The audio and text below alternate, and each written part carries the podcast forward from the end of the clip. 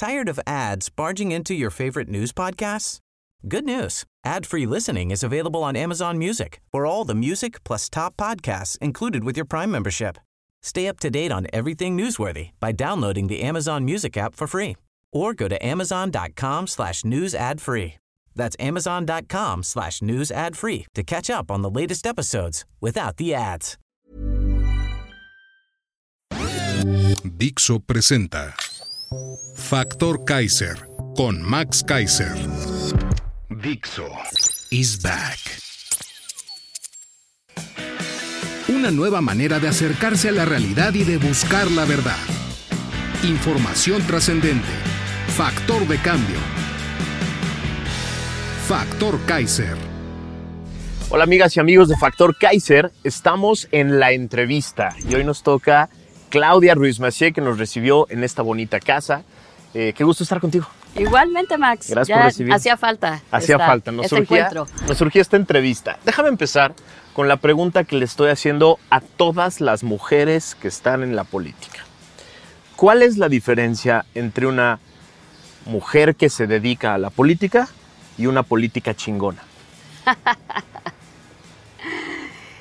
Tocas varios temas con esa pregunta, ¿eh? Mira, una política chingona es una política que no tiene miedo de ser mujer en la política, Ok.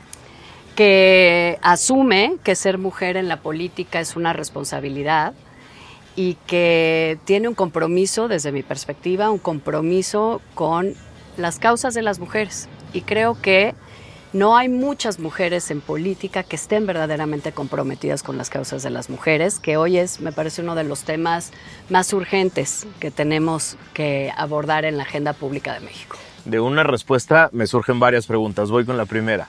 ¿Qué quiere decir no tenerle miedo a ser una mujer en la política? Está padre esa, esa Sí, frase. fíjate que cuando yo empecé a hacer política, no en el partido que empecé antes, sino ya con una responsabilidad pública, éramos pocas mujeres. Eh, ah, yo, de hecho, llego a la Cámara de Diputados como parte de cuota de género, que era de 30%, hoy pues ya hay la paridad y, y sí ha, ha habido un cambio importante en estos 20 años. Eh, y, y las mujeres, en general, pues enfrentábamos mucho de los eh, prejuicios, de las barreras, que son normales para las mujeres en todo el ámbito laboral, pero que en política, que había sido más masculina y más de hombres, pues era mucho más evidente. Entonces, si tú haces un repaso en general por las mujeres que llevan muchas décadas en la política, había de dos sopas, ¿no? O las que se ponían un traje sastre oscuro como para parecer más masculino, o las que en su estilo pues tienen un- una forma de vestir eh, más eh, eh, con ropa mexicana. Pero no esta diversidad que hoy vemos de las mujeres que pues te vistes como te gusta, eres mujer y, y no te importa verte femenina. Y antes no, antes tenías que parecer como, eh, digamos, sin género, ¿no? Y, y en ese sentido creo que lo que ha cambiado en estos 20 años es que hoy se vale ser mujer, se vale que te preocupen los temas de las mujeres, se vale, eh, pues, vivir plenamente como cualquier mujer, ¿no? Y en la política eso es, ha sido históricamente difícil porque todo era masculino, construcciones masculinas, horarios masculinos, formas de hacer política más masculinos. Y la irrupción de las mujeres en estos 20 años, no porque no hubiera antes, sino que hemos pasado del 30% de cuotas al 40%, ahora la paridad, pues hay más mujeres. Eh, ha cambiado también, un poco ha forzado cambiar esas estructuras eh, masculinas. Y por eso digo que no hay que tenerle miedo a ser mujer, se vale y nos importan cosas y tenemos una perspectiva y hay temas que no son propios que tenemos que tener, eh, poner en la agenda pública, aunque te digan que esos son temas de mujeres, como algo despectivo, ¿no? ¿Tú eres una política chingona? Yo soy una política chingona ¿Por qué? porque estoy comprometida con las mujeres, estoy comprometida con mi país, porque trabajo siempre para dar los mejores resultados, con mucha transparencia, mucha dedicación. Soy medio workaholic, eso sí. Em, y porque nunca pierdo de vista lo que es importante. Seguramente lo has escuchado, yo lo he escuchado de hombres y de mujeres. Una frase que dice algo así como, México no está preparado para que lo gobierne una mujer. ¿Qué opinas de esa frase? Opino que es una tontería. Primero, yo creo que las mujeres siempre hemos estado, las mexicanas, listas para asumir cualquier responsabilidad, incluyendo la presidencia de la República. Creo que más que nada México lo que quiere es gobernantes que den resultados, gobernantes que sean competentes, que sean cercanos, que se rodeen de un equipo competente y profesional, que tengan sensibilidad para entender las múltiples realidades y contrastes que hay en el país. Me parece que eh, pensar que el género en sí es un atributo para ser bueno o mal gobernante es una tontería. En todo caso, como te decía, creo que las mujeres mexicanas estamos listas y yo estoy lista. Es una forma muy vieja de pensar, pero ahí está en el ambiente. ¿Cómo se supera eso? Pues mira, la verdad es que con, eh, con una hoja de vida que pones al frente de la ciudadanía, que es pues lo que yo traigo a la mesa, ¿no? Una hoja de vida que ahí está, una hoja de vida y de resultados eh, que están enmarcados en una vida profesional de mucha dedicación, de mucho trabajo y de superar adversidades y retos bien importantes y bien complejos. Eh, yo creo que no hay nada más que la experiencia de lo que has hecho, de cómo lo has hecho, para decirle a la gente, esta soy y por eso eh, te pongo, digamos, esta alternativa, me planteo como una alternativa. Y lo vemos todos los días, hay muchas mujeres en distintos, y cada vez en más posiciones de responsabilidad pública, gobernadoras. Digo, hoy tenemos nueve, pueden ser pocas en el contexto de 32, pero pues hasta hace no mucho no había más que una o ninguna, ¿no? Eh, hay cada vez más mujeres presidentas municipales, senadoras, secretarias de Estado, y es a través de los resultados que generan como pues más puedes convencer creo que a la ciudadanía de que no importa si eres mujer o hombre, lo que importa es cómo estás desempeñando tu trabajo, ¿no? Pero además las mujeres de la oposición hoy son, son las que están dando la batalla, son las que le están plantando cara al presidente. ¿Por qué está pasando eso? ¿Por qué parece ser que dependemos de las mujeres en la oposición para que alguien le plante cara a este señor. Oye, porque llevamos milenios dejando todo en manos de los hombres y todo está fatal. ya, nos toca un poco, ¿no? Ya, va siendo hora. La verdad es que sí. Y mira, yo tengo una amiga que dice algo, es una amiga que también se dedica a la política, y dice, es que a las mujeres nunca se nos olvida que somos hijas de alguien y mamás de alguien. Y siempre tienes, lo que quiere decir con eso es, siempre tienes como un compromiso muy claro. ¿Por qué estás haciendo las cosas? No, no es nada más eh, por, eh, digamos, ambición personal, que desde luego pues es, obvio, es legítimo, sino porque quieres eh, rendirle cuentas y hacer una diferencia para esas personas que son un referente para ti. En mi caso, sin duda, mis hijos son un referente. Tengo tres me asusta el país que les estamos eh, dejando y construyendo o destruyendo, permitiendo que se destruya. Y bueno, claramente siempre tengo muy presente el, referente de mi papá, ¿no? De él que haría, como vería, no, no, no decepcionar eh, en su, memoria, su legado en ese sentido. Eh, pero sí, las mujeres estamos ahí y, también pues muy plantadas, porque al final sí tienes que defender algo, ¿no? Y, y tienes que plantarte. Yo creo que parte de lo que ha sido dramático en estos años es el silencio de tanta gente ante lo que estamos viendo. Si no te gusta lo que estás viendo, lo tienes que decir. A mí no me gusta lo que estoy viendo y por eso lo señalo. Déjame tomar ese camino que acabas de agarrar tú, que es el de tu padre, el de la familia, eh, política de toda la vida. ¿Cómo, ¿Cómo es nacer en una familia que se dedica a la política, que respira política, que todo el mundo reconoce cómo? te, lleva directamente a eso o te al principio te, saca de ese camino porque dices yo no quiero algo así? Pues, ¿Cómo fue tu infancia y luego cómo llegaste? Hay de todo, obviamente, ¿no? Yo nací en dos familias eh, dedicadas al servicio. Eh, muchos a través de la política, otros a través de la docencia, la enseñanza, etcétera. Entonces, como que creces en un ambiente donde eso es normal. Eh, sin duda, bueno, pues la parte política, una influencia enorme en mi vida y crecí efectivamente con eso.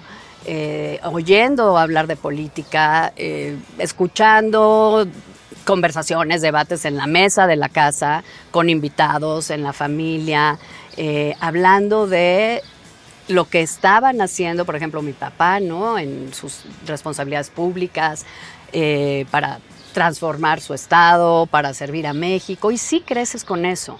Eh, en mi familia de todo, hay quienes definitivamente dijeron yo no quiero dedicarme a esto, es horrible, y hay otros que encontramos esta vocación. Yo nunca dudé que esta era. ¿Nunca dudaste? O Nunca sea, dudé desde niña. Nunca hubo un momento en que dijeras, no, eso está Sí, hubo un, un breve paréntesis. Pero desde niña lo tuve muy claro y yo creo que todos mis amigos del kinder no están, no están sorprendidos de, De que de me haya dedicado a esto. Eh, siempre supe que iba a estudiar Derecho y que quería dedicarme a esto. El lapso que tuve fue, eh, pues justamente cuando mataron a mi papá, tuve ahí, fueron años obviamente muy, muy difíciles y muy duros, en donde dije, no, no, esto no es para mí, eh, me voy a ir a la academia. Y me fui a la academia, eh, fue un espacio, digamos, importante como para reagrupar y tomar fortaleza, pero Lo no, tuyo estaba ahí. Lo mío era esto. servicio. Y la verdad es que un día fue así, tal cual. Me, un amigo, Germán Martínez, estábamos haciendo el doctorado juntos en, bueno, no, él en, un- en una universidad y yo en otra, pero una especialidad juntos en, en España. Y un día me dijo, ya me voy a México. Le dije, ¿por qué? Si no has acabado el doctorado. Me dijo, porque quiero ser diputado. Y viene la elección de 2003, era 2002. Y dije, yo también. Ya, como que fue un salir de un marasmo mental y de un momento complejo emocional. Dije, claro, esto es lo que yo siempre he querido. Y bueno, ya también me regresé a México y a chambear en el partido y demás, y e- eventualmente llegué a la Cámara. Pero nunca dudé. Explícale al público que no nos entiende, a los que tenemos la vocación de la política, del poder, de analizarlo, de tratar de... ¿Qué es esa vocación? ¿Por qué se siente? ¿Por qué, por qué te pasó que, que te aburriste en la, en la academia? Que de repente un salón o un, o un cubículo no es suficiente. ¿Qué da la política Mira, que lo hace distinto? La, la política, primero te voy a decir, sí es una vocación, pero también es una forma de vivir. Y eso no todo mundo puede. No todo mundo puede y no todo mundo lo entiende. Tú me preguntabas cómo fue crecer en una familia política. Bueno, pues primero es parte del día a día, ¿no? Pero también, y esta es de las cosas que luego es difícil para la gente que entra a la política y, y estas, es 24/7. 24/7 todo el tiempo estamos pensando en política, te hablan, te dicen, y yo crecí acostumbrada a eso. Crecí con un papá que trabajaba los fines de semana, iba de gira, regresaba, llegaba tarde a tu cumpleaños o no estaba en tu cumpleaños porque estaba chambeando, porque es 24/7. Y, y eso es difícil para las familias. Entonces, eh, pues yo crecí con eso viéndolo normal y natural, así era. Es apasionante porque puedes, es una, esta cuestión de hacer una diferencia y tener un impacto en la vida de los demás, que la puedes tener en otras profesiones, pero en la política es, Es especial. Es especial. Y luego, pues creo que todos estamos medio locos, entonces te juntas con pura gente que tiene esa visión también, ¿no? Y estás, ya sea en el gobierno que me ha tocado estar, pues de manera muy, digamos, como muy tangible, haciendo una diferencia porque estás tomando decisiones en, mm, X materias que sí impactan en la vida de las personas. O en el legislativo, que es una intensidad diferente, porque estás todo el día pensando y la ley no sé qué, y le pones, le quitas, no, sí. Y, y cuando te sientes a pensar en el legislativo, cuando yo fui diputada, te da vértigo, ¿no? Dices, soy una de 500 que representa a millones. O sea, sí es, un, es una capacidad de hacer muy importante. Y en el gobierno, pues igual. Es esto que yo estoy tomando como decisión. Va a significar que haya más empleo para esta región o va a transformar la vida de las personas en la posibilidad de tener una mejor educación o mejor salud. Y eso es, es apasionante, la verdad. Y por eso digo que una política chingona nunca pierde de vista lo que es importante. Y lo que es importante es eso. La política es un medio. Un medio para transformar la vida de las personas. Ahora, déjame hacerte una pregunta que le he hecho a todos los que han levantado la mano para dirigir el país. ¿Por qué levantar la mano para ser presidente de un país que a veces parece ingobernable? Primero porque lo amo, porque este país me ha dado todo y tengo una responsabilidad con este país por las oportunidades que me ha dado. Pero segundo lugar, te voy a decir, justamente en este momento, y lo pensé mucho, yo fui de las últimas personas en decir que, que estaba interesada en ser candidata a la presidencia, fue una coyuntura eh, especial, digamos, un momento específico en mi vida. Desde luego que es una, eh, una ambición, una aspiración que tengo de siempre. Y el político que se dedica a esto y no le haya cruzado por la cabeza, pues a lo mejor no tiene esta vocación. Eh, un presidente municipal de un municipio pequeño del estado que me digas, lo eligen y está pensando cuándo va a ser gobernador. Y un gobernador está pensando cuándo va a ser presidente. Y así es lo natural en una carrera como esta.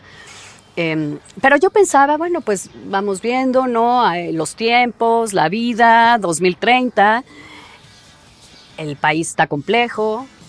Y justamente fue después del voto de la militarización que yo voté en contra, en contra de mi partido, hice una reflexión, es decir, justo cuando las cosas están tan mal, es cuando la gente comprometida tiene que atreverse a dar un paso al frente. Porque no te puedes esperar a que las cosas estén bien.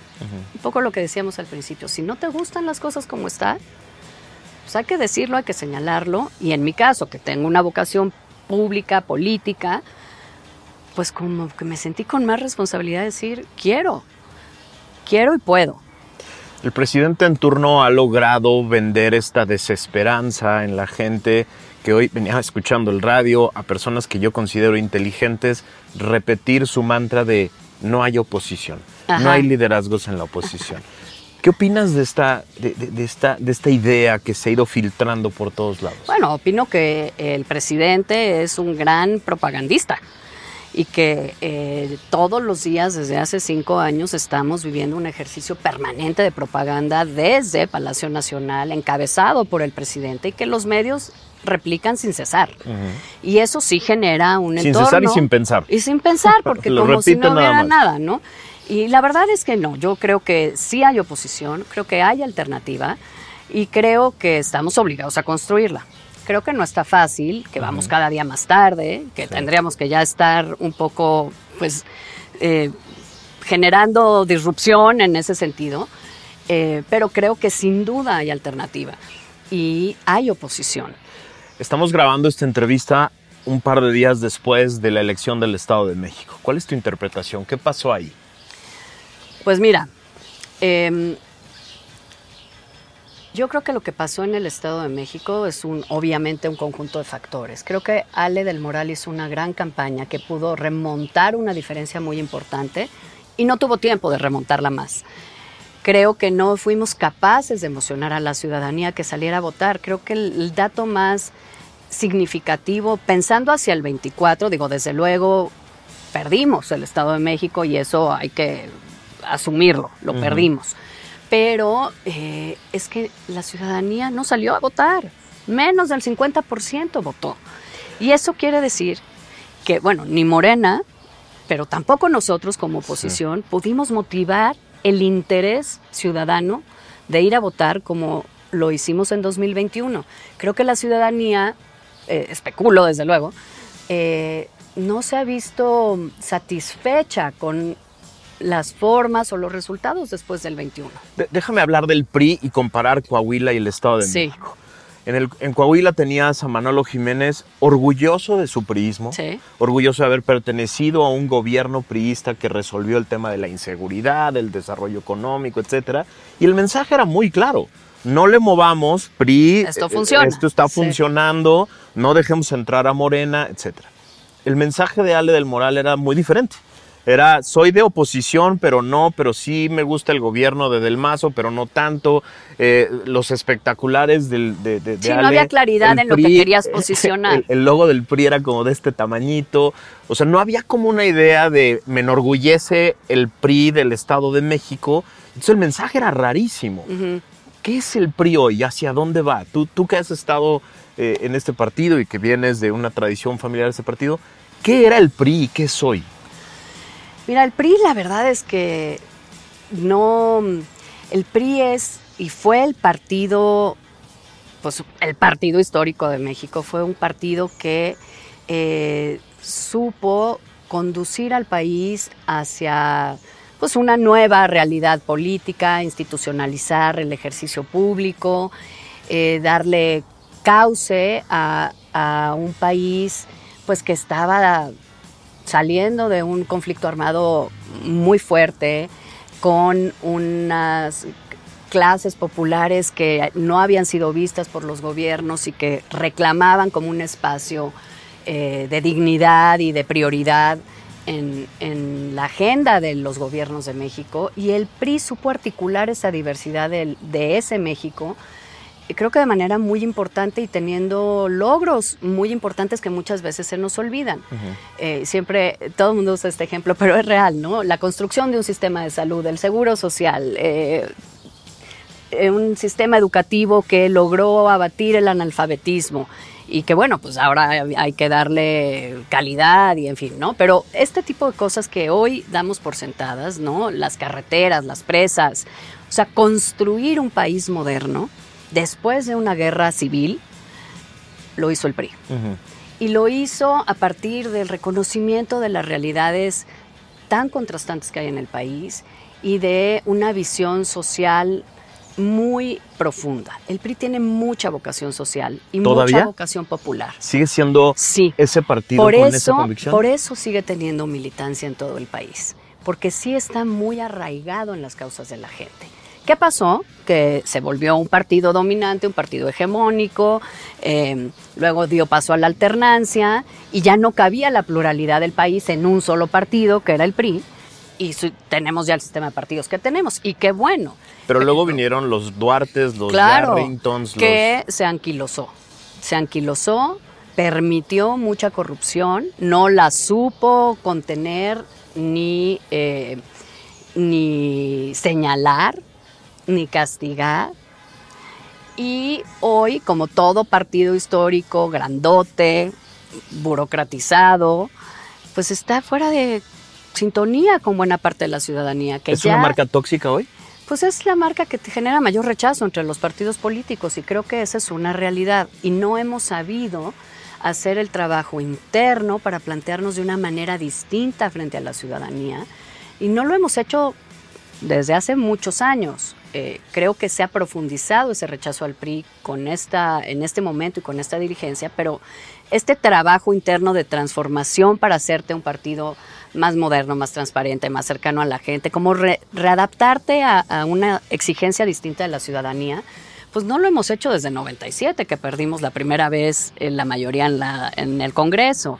En el 2000, cuando perdimos, pues la, porque siempre hay la urgencia, los partidos siempre estás en la urgencia de la siguiente elección, pero si no te replanteas, pues pasa lo que nos ha pasado, vas perdiendo respaldo ciudadano. Si tuvieras una varita mágica, ¿cuáles son las tres cosas que le cambiarías ahorita al PRI? Uy, fíjate que yo, que me tocó ser presidenta del PRI después de la elección de 2018, eh, sí, sí fue parte de lo que estuvimos pensando en esos momentos. Todos los presidentes del PRI decimos que nos tocó ser presidentes en el peor momento del partido. Hace 30 años dicen lo mismo. Todos sí, decimos sí, lo sí, mismo, por lo menos después del 2000. Yo creo que a mí sí me tocó el peor, Uno porque fue después de la derrota de 2018, en donde brutal. no perdimos nada más la presidencia, creo que perdimos el país, perdimos la, la confianza de la ciudadanía en el modelo de país que habíamos construido y que uh -huh. habíamos venido trabajando desde hacía 30 años.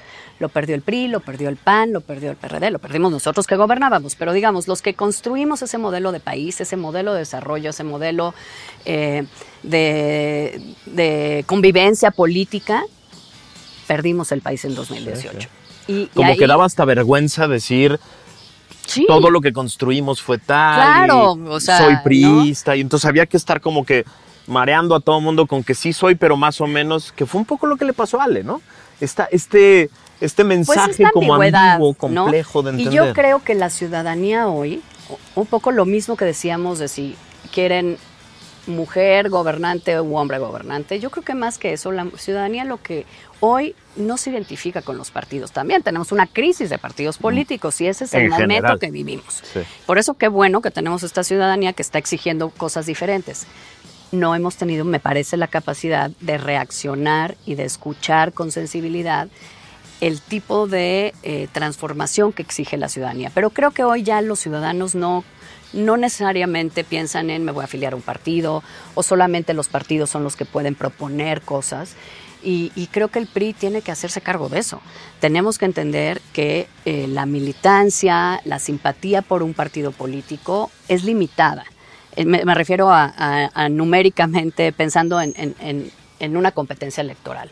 Necesitamos ser más ciudadanizados en el sentido de más abiertos, abrazar causas. Creo que a la ciudadanía le interesan las causas puntuales, según la región, según el grupo al que pertenezcas.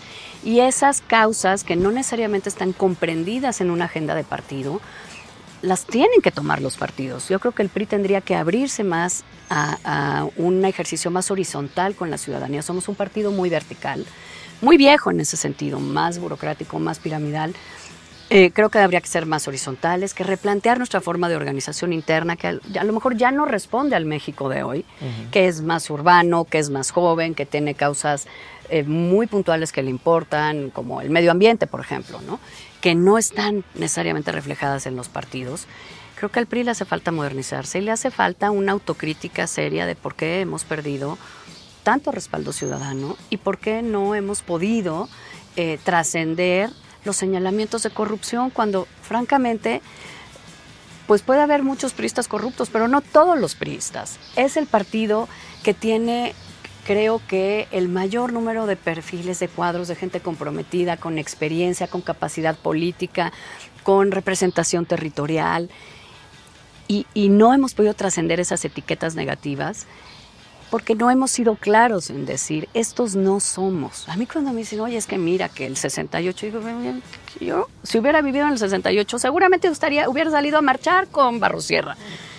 No somos los priistas de hoy necesariamente los priistas que avalarían muchos de los errores y cosas negativas que se cometieron en el pasado, pero no hemos podido como marcar una diferencia y creo que tiene que ver, pues no sé, con, con una... Em, pues una proclividad a encerrarnos entre nosotros y nada más escucharnos a nosotros, ¿no? Ahora, ¿cómo te imaginas este proceso que viene después de haber levantado la mano para escoger a la mejor o al mejor que pueda encabezar una verdadera coalición partidos ciudadanos. ¿Cómo, ¿Cómo, debería de ser ese proceso? Yo creo que debería ser, primero, muy ciudadano. O sea, creo que la ciudadanía tiene que ser parte central del tema. Lo vimos en el Estado de México. ¿Qué quiere decir eso? Porque parecería que es solo de membrete el tema de los ciudadanos. No, yo creo que, digo, lo vimos en el Estado de México, los partidos no son suficientes por sí mismos, incluso la suma de partidos. Por eso creo que eh, eh, tenemos que plantear una coalición no desde una perspectiva Em, como siempre se hace. Creo que el momento es diferente. Necesitamos entender que los partidos no somos suficientes, somos necesarios, pero no somos suficientes. Y que esa ciudadanía apartidista, de causas, que exige como un trato más horizontal, eh, necesita sentirse partícipe del método, de las definiciones, de las candidaturas, de la construcción del proyecto.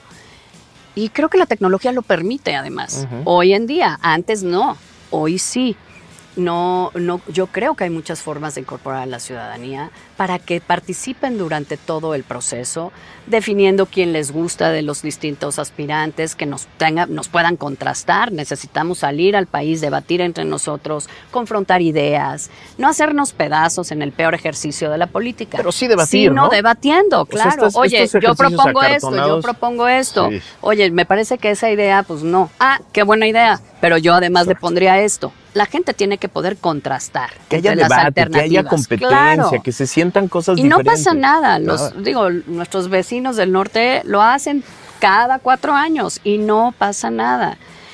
La gente necesita ver quiénes somos, necesita conocernos y el propio método tiene que ser una plataforma para ayudar a que nos conozcan más a los aspirantes, nos puedan contrastar y pueda ir la ciudadanía diciendo, Claudia me gusta por esto, me gusta eh, Santiago por esto, me gusta Beatriz por esto, ah, pues a mí no, a mí sí. Creo que si el método permite que la ciudadanía acompañe todo este ejercicio y emita su opinión respecto a cada uno de nosotros en las distintas etapas. Si el método nos da la posibilidad a todos los que hemos dicho quiero de participar con reglas claras y con piso parejo, creo que entonces todos podemos participar conforme se vayan decantando las cosas y vayan quedando menos aspirantes, porque la ciudadanía dice, estos cinco son los que más me gustan, de estos cinco, estos tres, y de estos tres, uno, y hay claridad en esas reglas, pues todo el mundo se suma y vas construyendo fortaleza a un proyecto que tiene que plantear una alternativa frente a pues un proyecto político hegemónico que está planteando una elección casi de Estado usando los recursos del Estado todo el tiempo. Y Ahora- que nosotros estamos en desventaja natural frente a esa potencia que te da estar en el gobierno, utilizando los recursos públicos y haber decidido violar la ley todo el día, ¿no? Es una de las elecciones más fáciles de entender de la historia, porque de un lado sabemos perfectamente que quien quede solo va a decir lo que diga mi jefe. Claro. Lo que ya dijo, lo que ya hizo, Sí, todo que tiene bien, su todo- encuesta aquí, ¿no? O sea, ni en las peores Sí. épocas del PRI más recalcitrante, a los al, al, al, al extapado y después al que le daban el dedazo, le daban chance de separarse tantito, de, de hacer una Claro. medio crítica. Esta vez no hay crítica. El que sea el candidato de Morena, ya sabemos que va a decir todo lo mismo que hizo el señor, ¿no? Por eso Entonces ya lo ves claro. repitiendo todo el tiempo Exacto. las mismas cosas que dice el presidente. No hay diferencia entre ellos. Y no va a haber. Y no va a haber. Del otro lado, decías al principio, tenemos que construir una alternativa coherente, concreta, que la gente pueda entender con un Sí. mensaje. Ahora, uno de los grandes peligros después de un proceso que pueda ser muy competido es que el ganador de repente diga yo ya me voy y los perdedores digan pues ahí te vas, ¿no?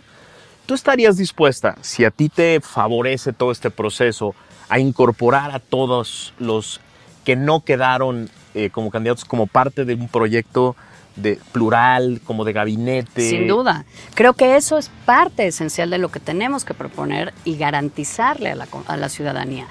A mí me dicen, son muchos los aspirantes. Pues, ¿y qué?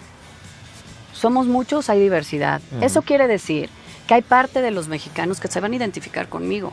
Y parte con Beatriz, y parte con Enrique, y parte con Santiago, y parte con Gustavo, en fin, con cada uno de los 12 o 13 que seamos y los que decidan participar, ¿no? Finalmente.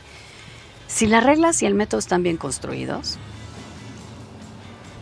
y vas descartando porque no eres competitivo, porque la ciudadanía apoya más a otras opciones, te quedas en el proyecto. Y la ciudadanía que tú representas, al tú estar, va a apoyar ese proyecto. Creo que en la diversidad y en la pluralidad de los perfiles tenemos que encontrar la fortaleza para representar a más ciudadanía y no a menos. Ahora, si el proceso no te favorece y queda otra persona, ¿te vas a ir a hacer equipo con él? Sin duda. O sea, le vas a levantar la mano Sin duda. y vas a ir a hacer Por campaña eso, vehemente con él. Claro, por eso las reglas tienen que ser claras y nos tienen que dar garantía de piso parejo.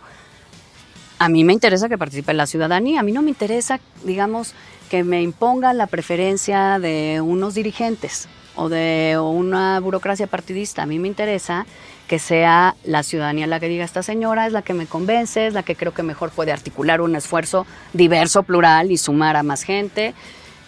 Por eso quiero que sea la ciudadanía la que también participe. Me queda claro que los partidos son indispensables, que los partidos tienen que conducir, que los partidos finalmente son los responsables de organizar y hacer una elección. Nadie más tiene la capacidad y lo hemos visto con los ensayos de candidaturas independientes. Es difícil. Los partidos son necesarios en una democracia y creo que en este momento son los responsables de asegurar que ese método se incorpore a la ciudadanía en una forma innovadora. Ah, que no existe, que la legislación, pues no, pero estamos en un momento inédito de México y creo que tenemos la obligación de plantear un método acorde a la exigencia del momento, pero también con un principio de realidad. Los partidos solos no son suficientes. Tres partidos que se coaligan y plantean una alianza que se va a disolver pasando la elección no es lo que se necesita. Necesitamos plantear algo diferente. Por eso un gobierno de coalición, una agenda legislativa compartida, la posibilidad de incluir a la ciudad- ciudadanía en la definición de las candidaturas, participando como candidatos, elaborando el proyecto junto con los partidos, los expertos, que se tiene que hacer.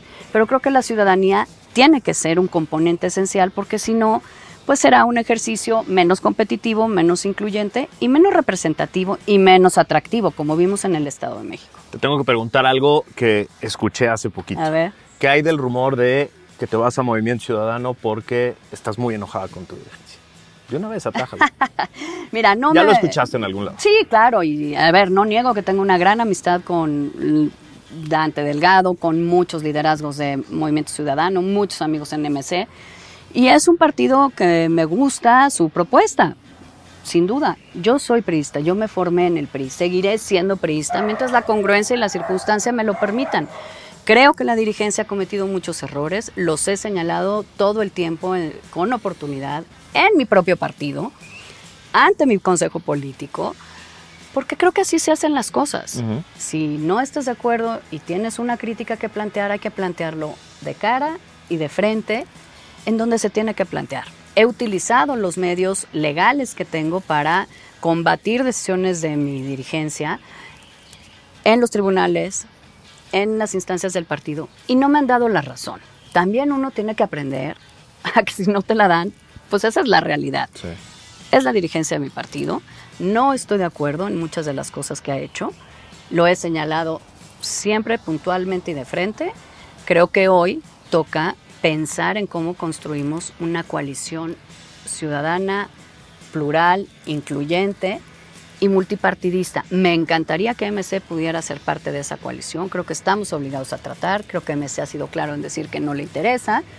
Pero hoy te puedo decir con toda claridad, no me voy a ir a MC, estoy en el PRI y quiero empujar esta coalición en los términos en los que te estoy platicando, haciendo un poquito menos grande la parte de partido y más grande la parte ciudadana partidista, porque creo que es lo que necesitamos para tener ese respaldo competitivamente en 2024. Hay una percepción, y esta es mía y me apropio de, esto, de que las tres dirigencias partidistas de la oposición están muy cómodas en la oposición.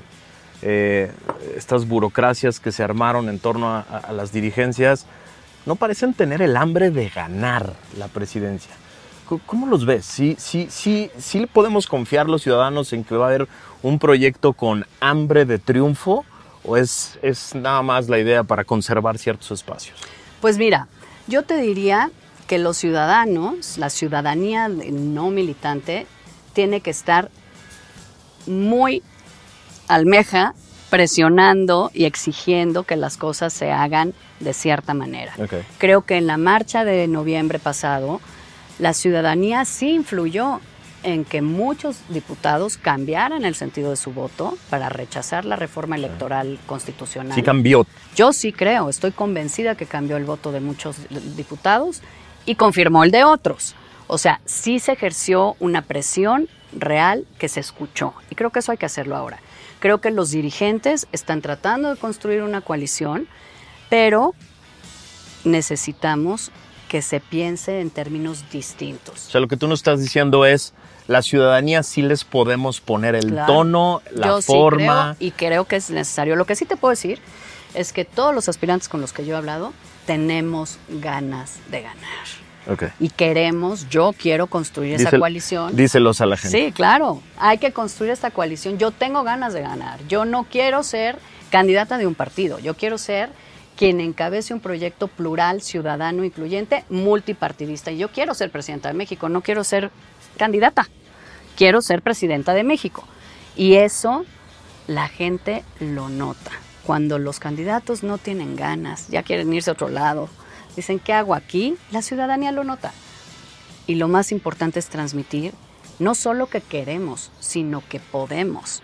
Porque el ambiente del que hablabas, esta idea que se está eh, pues generando a partir de el discurso de Morena, no podemos permitir que haga que la ciudadanía se quede en su casa. Y nos toca a nosotros motivarla también. Y lo más importante para motivar a la ciudadanía es que nos vean y nos crean que queremos, pero que podemos. Yo sí puedo y por eso creo que ya tenemos que salir al país. Eso sí le diría a los presidentes de partido, vamos tarde, apúrense, porque si no, la ciudadanía nos va a rebasar. Con esa nos despedimos. Me encantó esta última parte. Muchas gracias por habernos recibido en tu casa. Gracias a ti, Max. Gracias por la entrevista y gracias a todos por sintonizarnos. Compartan esto por todos lados.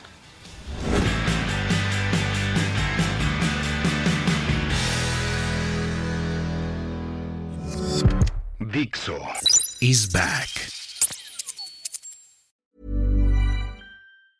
Tired of ads barging into your favorite news podcasts? Good news. Ad-free listening is available on Amazon Music for all the music plus top podcasts included with your Prime membership. Stay up to date on everything newsworthy by downloading the Amazon Music app for free or go to amazon.com slash news ad free. That's amazon.com slash news ad free to catch up on the latest episodes without the ads.